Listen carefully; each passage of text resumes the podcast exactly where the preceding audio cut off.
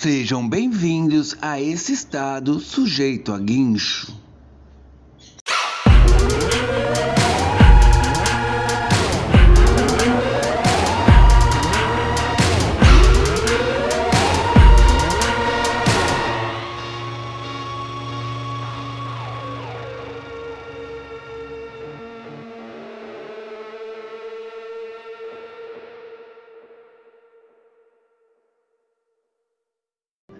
Vamos então ao Giroflex de notícias deste sábado, 10 de julho.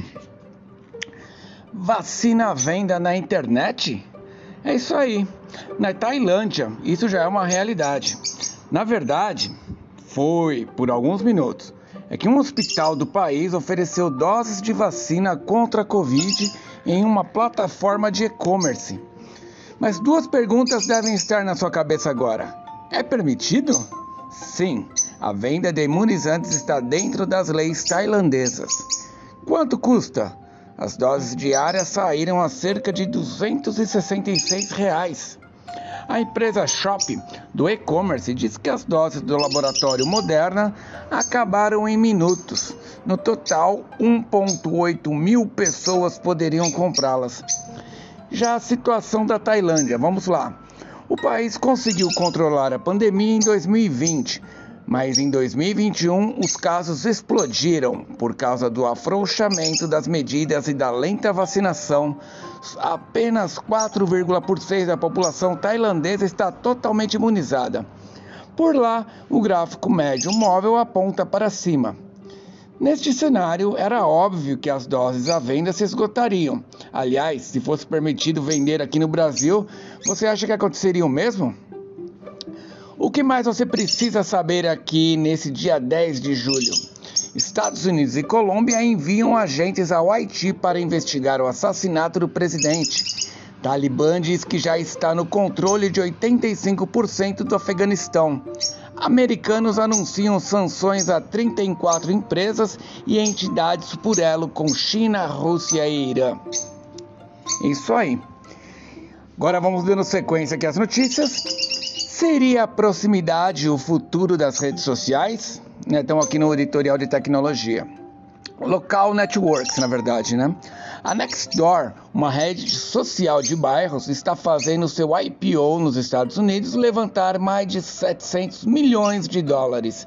Isso vai avaliar a companhia em 4 bilhões de dólares e você precisa saber o que ela faz.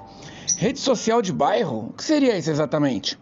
A Nextdoor ela é basicamente um grupo de WhatsApp mais desenvolvido com todos os seus vizinhos. Ela promove diferentes interações de pessoas do mesmo bairro, desde dicas e notícias sobre o bairro em que moram até conversas que podem resultar no empréstimo de um martelo para consertar a sua porta quebrada ou encontrar um cachorro que fugiu. De boa, né não? A empresa já possui 10 anos de idade e é utilizada por mais de 275 mil vizinhos ao redor deste mundão de Deus me livre. São mais de 11 países conectados à rede. E aí então vamos agora para a Covid Ramp. Tudo isso foi potencializado porque essa rede teve uma boa expansão durante a Covid-19 com as pessoas em casa querendo saber informações sobre o abre e o fecha das lojas, ou o cabeleireiro que ia estar tá fazendo sua chapinha predileta. Mas o futuro parece reservar algo ainda muito mais legal que isso tudo.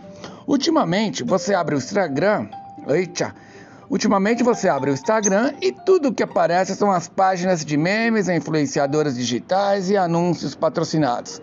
Talvez as redes sociais tenham ficado sociais até por demais e os filtros são cada vez mais importantes para conexões mais reais, digamos assim, né? Seu bairro, querendo ou não, é uma forma de filtrar. Se você não foi convencido, tudo bem. O Facebook já foi e está construindo a sua própria versão do Nextdoor, chamada Neighborhood. O que mais foi relevante sobre tecnologia que você precisa saber caso queira? Biden assina a ordem executiva para aumentar concorrências em Big Techs. E agora sobre o Brasil aqui, né? O que você precisa saber para não ficar por fora aí nas conversas com seus amigos e quando encontrá-los ou tiver que puxar algum assunto aí na rede? O Brasil tem 1.433 mortes por Covid-19 nas últimas 24 horas, dando sequência à queda do indicador nos últimos 13 dias. A média móvel de casos é a menor desde fevereiro. Aí então é um alívio na UTI. As taxas de ocupação de leitos de Covid-19 na rede pública em todo o país também seguem tendência de melhora pela quarta semana consecutiva, de acordo com a Fundação Oswaldo Cruz. E Guedes segue pensando. Depois da resistência de empresários, ministro da Economia decide criar um grupo de trabalho com representantes do setor produtivo e do Congresso para rediscutir as propostas da reforma tributária. 4. Voto impresso. Em resposta a Bolsonaro, o presidente do TSE, Luiz Roberto Barroso, divulgou uma nota ontem afirmando que atuar para impedir as eleições viola a Constituição e configura crime de responsabilidade. Difícil de entender tudo isso, né, cara? Mas agora, uh, para um, a gente vai pensando que é isso tudo, né, cara? Você fica lendo essas coisas de política e acaba não entendendo nada, né, meu? Como que gira isso tudo?